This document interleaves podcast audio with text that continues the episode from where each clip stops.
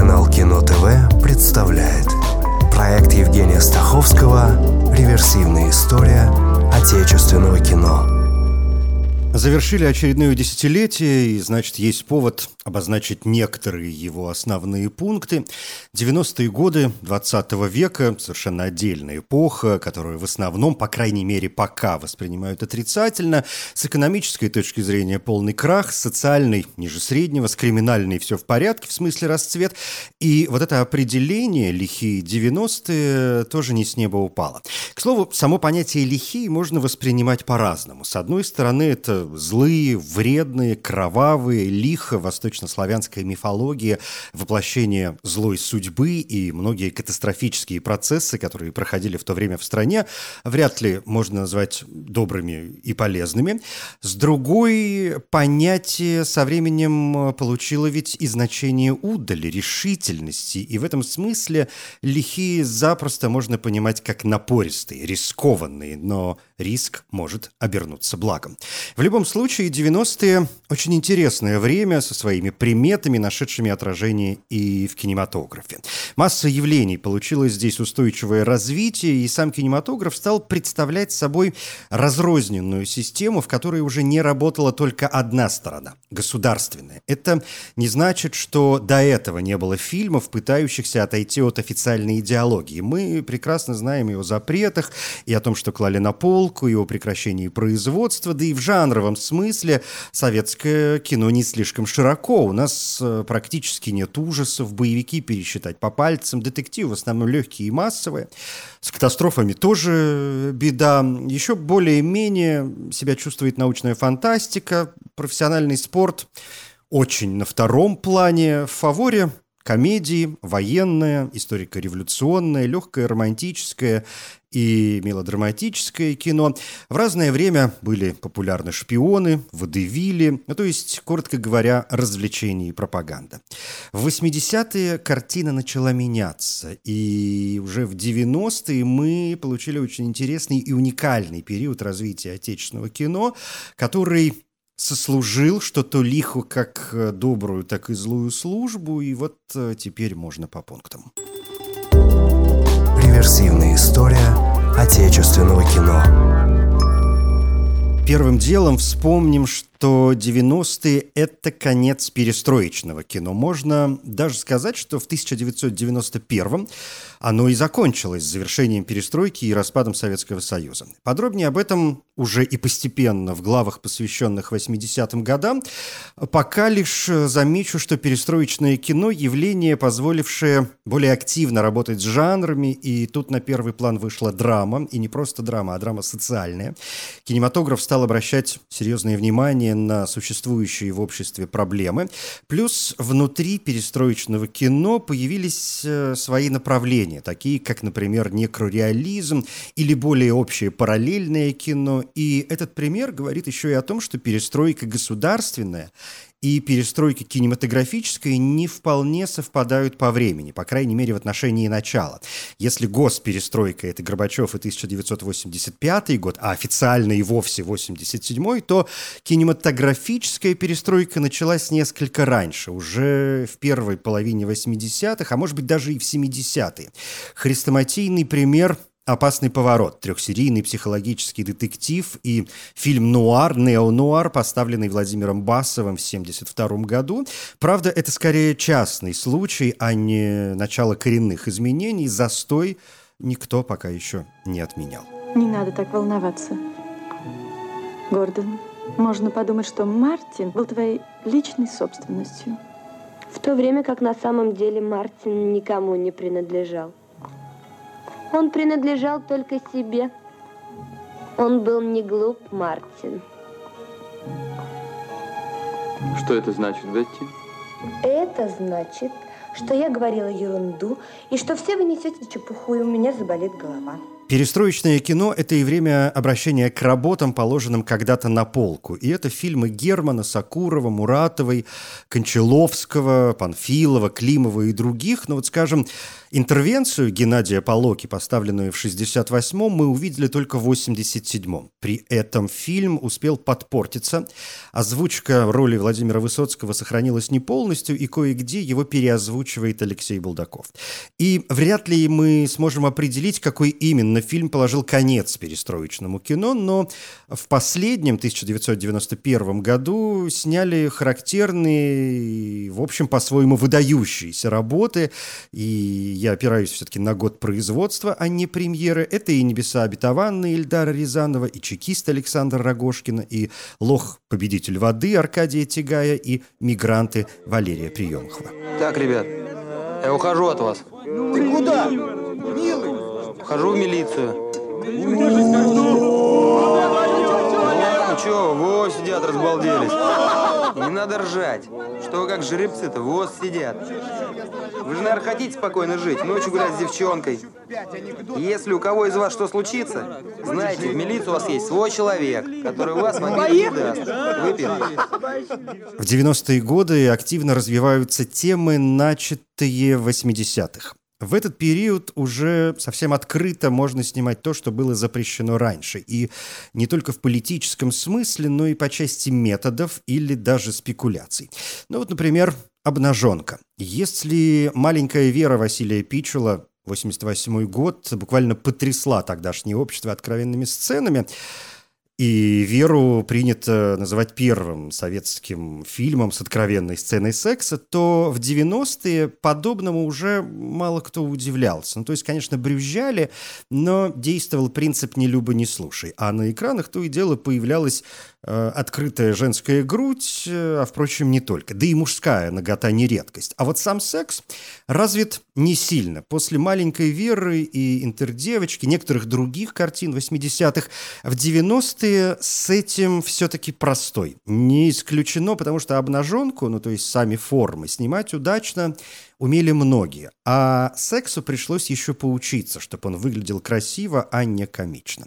Что до обнаженки, ее порой слишком много, и зачастую в ней нет никакой смысловой нагрузки.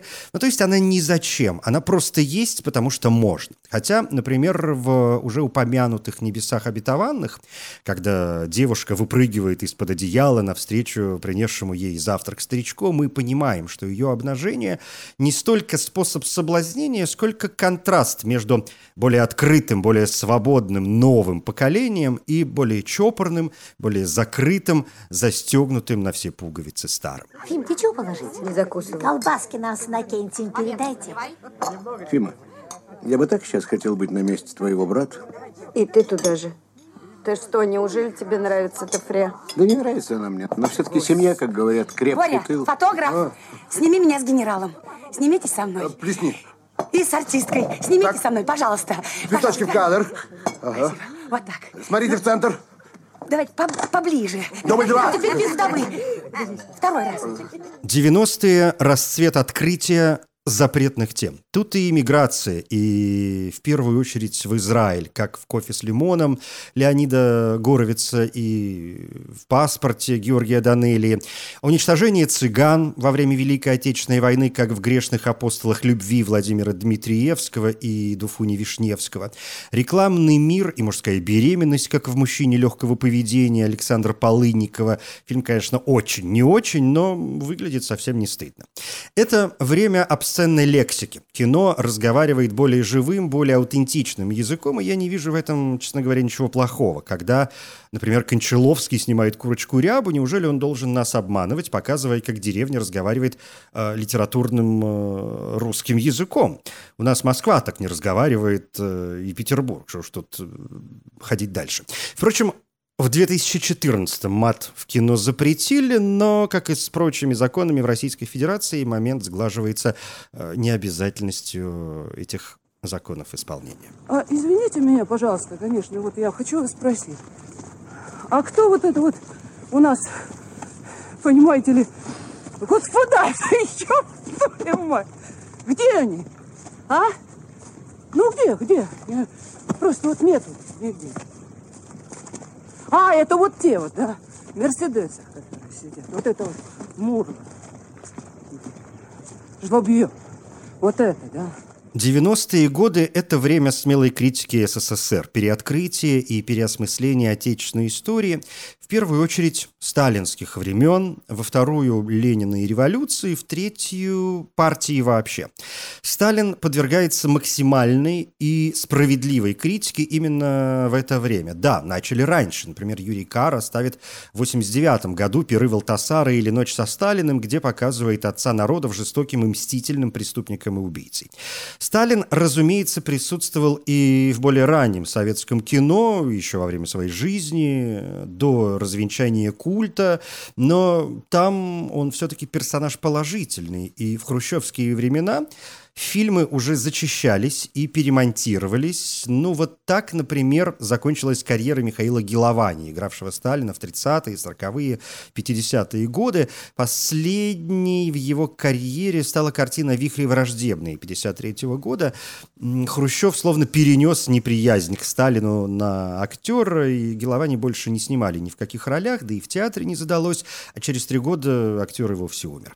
И вот если раньше Сталина просто вырезали из фильмов и почти позабыли, потому как э, это же все равно коммунистическая партия, так что лучше забыть, чем говорить о плохом, то в 90-е его начали очень активно вспоминать и показывать э, настоящим сатаной, хоть и с разным уклоном. Есть комедийное завещание Сталина Михаила Туманишвили, где появляется незаконнорожденный сын Сталина и пытается вписаться в новую политику. Есть интеллектуально-обличительный Троцкий Леонида Морягина. Здесь Троцкий разносит статью Сталина по национальному вопросу, говоря, что тот ничего в этом вопросе не понимает. И все мы знаем, что потом стало с Троцким и что стало с национальным вопросом. Переселение народов, репрессии, просто вычеркивание некоторых народов из жизни. И это и антисемитизм, или, например, вопрос ингерманландцев. А есть в целом связанный с эпохой и культом личности пример «Утомленные солнцем» Никиты Михалкова, фильм, получивший в 1995 году «Оскар» за лучший фильм на иностранном языке. Не смейте так со мной разговаривать. Я просто сюда рвался. Вот в этот дом. Мне обещали, а я, дурак, поверил. Ваши дружки мне обещали, говорили, сделай это. Мы допустим обратно. Только потом обманули. И все отняли. Все. Жизнь, профессию, любовь, Марусю, родину, веру. Все ты отнял. Ах, вот ты для чего сюда приехал. «Утомленные солнцем» — совместная российско-французская работа. Кино 90-х — это вообще э, активное взаимодействие с иностранцами, в основном, видимо, с Францией и США, как по части производства, так и по части тем. Гайдай ставит перестроечную комедию на Дерибасовской «Хорошая погода» или на Брайтон-Бич «Опять идут дожди» о сотрудничестве КГБ и ЦРУ в борьбе с мафией. Юрий Мамин представляет «Окно в Париж» о том, как учитель музыки обнаруживает проход, через который можно попасть э, во французскую столицу столицу. Париж маячит несбыточной мечтой для героев драмы Александра Прошкина увидеть Париж и умереть, где мать лезет из кожи вон, чтобы именно ее сына отправили во Францию на международный конкурс пианистов. Герои Алексея Балабанова отправляются в США во второй части «Дилогии брат», а героиня Инны Чуриковой оказывается в Венеции в картине Александра Галина «Плащ Казановы», и прекрасная, пусть и подтопленная Венеция рождает в сердце героини тот контраст, из которого вообще состоит жизнь человека, если, конечно, он живет и открывает для себя новые берега. Вы прекрасно говорите по-итальянски. Раньше тут в основном были американцы. Сейчас немцы и японцы. Вы японка? Да. Прекрасно. Нет. Очень жаль. Мне нравится японцы. Ну что же делать? Я не японка. Боже мой, какой идиотский разговор. Иностранцы, в свою очередь, тоже все больше приезжают в Россию. Падение железного занавеса позволяет своими глазами увидеть, что у нас тут происходит. Впрочем, э, действие происходит не обязательно только в современности. Сибирский цирюльник Никиты Михалкова тоже вполне укладывается в сюжеты, где иностранцы, в данном случае изобретатель-авантюрист и его помощница, должны найти деньги на постройку лесопильной машины, и это вполне пересекается с происходящим в России в 90-е. Годы 20 20 уже века, да, совместные предприятия, новые экономические возможности, дружба с Америкой. Дружеская и даже романтическая история приключается и в фильме «Московские каникулы» Аллы Суриковой. Богатая итальянка приезжает в Москву, вроде как на родину предков, чтобы похоронить любимую собачку, и тут встречает удалого таксиста, с которым у нее складываются очень интригующие взаимоотношения. Или вот Особенности национальной охоты Александра Рогошкина. Финский парень просит своего русского друга помочь ему с участием в русской охоте, чтобы понять местные нравы и традиции. Контакты финнов и русских всегда носили особый характер, дружеские и не очень, и даже откровенно враждебные, чего только не было. Потому и Рогошкин, который совершенно не собирался снимать комедию, выбирает героем Финна и из-за общей границы, и близости природы, и любви к алкоголю. И вот тебе череда анекдотических ситуаций, которые не выглядят надуманными. Мы понимаем, что все это запросто может происходить на самом деле. И происходит. Плюс стереотипы, колорит, и главная дружба. Speak Russian? No, no, unfortunately. Нет. Russian is a very Очень трудный language. язык. Райва пишет книгу о русской охоте. Russian hunter. Uh, the Russian hunter Русская is охота a very очень good- хорошая. Медведь. The, um, uh, uh, Elephant. Russian elephant. Russian elephant. Russian elephant Русский слон is uh, лучший друг um, финского best слона. friend, uh, Finnish elephant. Понимаешь? Несколько отдельно выглядят фильмы о возвращенцах, самый яркий из которых может быть «Восток и Запад» режиссера Варнье с Олегом Меньшиковым и Татьяной Догилевой. Меньшиков играет врача, который с женой и с сыном приезжает в СССР, когда советское правительство, а на дворе 46 год, предлагает всем, кто покинул родину после революции 17 года, репатриироваться и получить советский паспорт. Добро пожаловать, коротко говоря. Сразу по приезде герой понимает, куда попал. Это не более чем ловушка, но делать нечего. Назад во Францию уже никто не выпустит. Скажите спасибо, что вообще не расстреляли. А, Герой пытается приспособиться к новой жизни, тогда как его жена не оставляет попыток найти лазейку, чтобы вернуться домой. «Восток-Запад» основан на реальной истории, подробности в главе 1995 год. Ну, посуди сам. На кой она тебе здесь? Мы подберем тебе русскую. Надо же, предлагаю ему хорошую русскую бабу, а он не хочет. Твоя супруга шпионка, Головин. Это шутка? Вовсе нет. 90% вернувшихся в Россию мигрантов завербованы разведками империализма. Особый пласт отечественного кинематографа в это время – кино кооперативное и бандитское, что порой одно и то же. О кооперативном я более-менее рассказывал в главе 1991 год. Это низкобюджетные фильмы, создаваемые появившимися независимыми киностудиями и кооперативами, то есть без участия государственных студий. То есть это кино, которое снимали на частные деньги, деньги отдельных лиц или компаний. Такой-то банк представляет, компания МММ представляет, фильм создан при поддержке фирмы такой-то, и зачастую эти фильмы и создавались только для отмывания денег. Бандиты 90-х тут чувствуют себя прекрасно. У них как раз есть деньги, и они любят давать эти деньги на кино о себе. Отсюда так много криминальных историй в фильмах того времени. Но, впрочем, криминал станет одной из излюбленных тем, и в первой трети уже 21 века будет чувствовать себя тоже прекрасно. Главные же создатели кооперативного кино 90-х Анатолий Эрамджан – это фильмы «Бабник», «Новый Одион», «Жених из Майами», «За прекрасных дам», считающийся вообще первым фильмом явления. Михаил Кокшонов «Русский бизнес», «Русское чудо», «Русский счет». Александр Полынников «День любви», «Обнаженная в шляпе», «Страсти по Анжелике». Кооперативное кино – важный элемент с точки зрения истории кинематографа. Смотреть э, все это без слез, конечно, совершенно невозможно, но самое плохое, что именно здесь появляется ощущение, что отечественное кино – это плохо и бездарно. И вот эта точка зрения окажется настолько устойчивой, что и спустя 30 лет избавиться от нее трудно, даже вспоминая о том, что и в кооперативном кино зачастую играли прекрасные актеры. Ну вот, скажем, фантастическая комедия «Великое замыкание» или «Детонатор». Александр Клименко, 92 год. Фильм о чекисте, нашедшем странную штуковину, и эта штуковина позволяет ему мотаться сквозь время и пространство. Лютейший трэш э, с участием Леонида Куравлева, Анны Самохиной и Георгия Милляра. Ну вот, приплыли.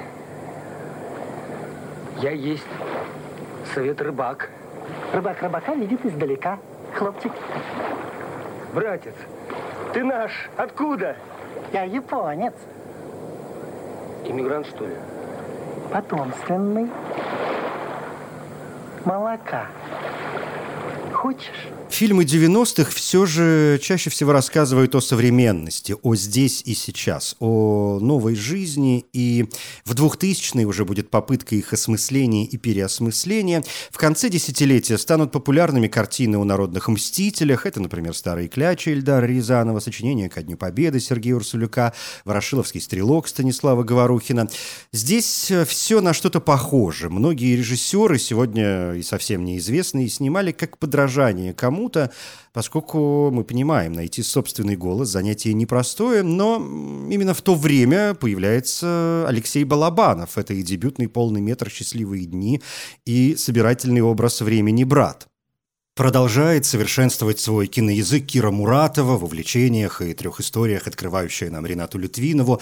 Появляется предтеча якутского бума «Проклятая земля» Л.А. Иванова. Шаманский хоррор и один из немногих отечественных хорроров вообще.